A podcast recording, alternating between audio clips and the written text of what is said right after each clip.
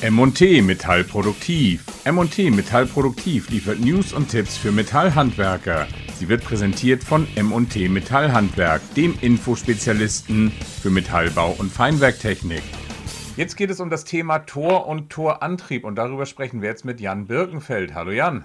Hallo Olli. Jan, warum sprechen wir mit dir über dieses Thema? Wer bist du, was machst du, warum bist du jetzt unser Ansprechpartner?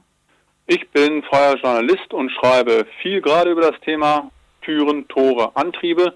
Und so mache ich das auch für die M&T und habe mich in dieses Thema tief hineingewühlt.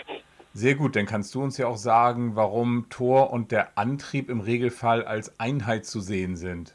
Das liegt an der Zulassung. Normalerweise werden Tor und Antrieb gemeinsam verkauft, sprich die Unterlagen der Hersteller sagen klar aus, welcher Antrieb zu welchem Tor verbaut werden darf und die, die nicht dazu eingetragen sind, die fliegen eben auch gleich wieder raus. Und wann sind Abweichungen zulässig und möglich? Da kann man ja zunächst mal überlegen, wann das denn überhaupt der Fall sein muss. Da gibt es vor allem das große Feld der Nachrüstung. Häufig sind Tore, wenn sie älter sind, eben noch ohne Antrieb ausgestattet. Und durch die Bequemlichkeit ist dann später mal der Wunsch vorhanden, dieses Tor doch wieder mit einem Antrieb auszurüsten. Dann kommt in Frage eben, welcher darf da montiert werden. Und da gibt es natürlich dann entsprechend auch wieder die Liste der Torhersteller, welche Antriebe zu diesem Tor zugeordnet sind. Es gibt noch einen zweiten Fall, wenn ein ausführender Betrieb eng mit einem Hersteller von Antrieben zusammenarbeitet, kann es sein, dass er sich sagt, ah, ich will eigentlich nur diesen einen Antrieb verbauen und dann muss er eben dafür selbst Sorge tragen, dass dann im Nachhinein auch Tor und Antrieb als Einheit geprüft und zugelassen werden. Und was genau ist bei der Nachrüstung zu beachten?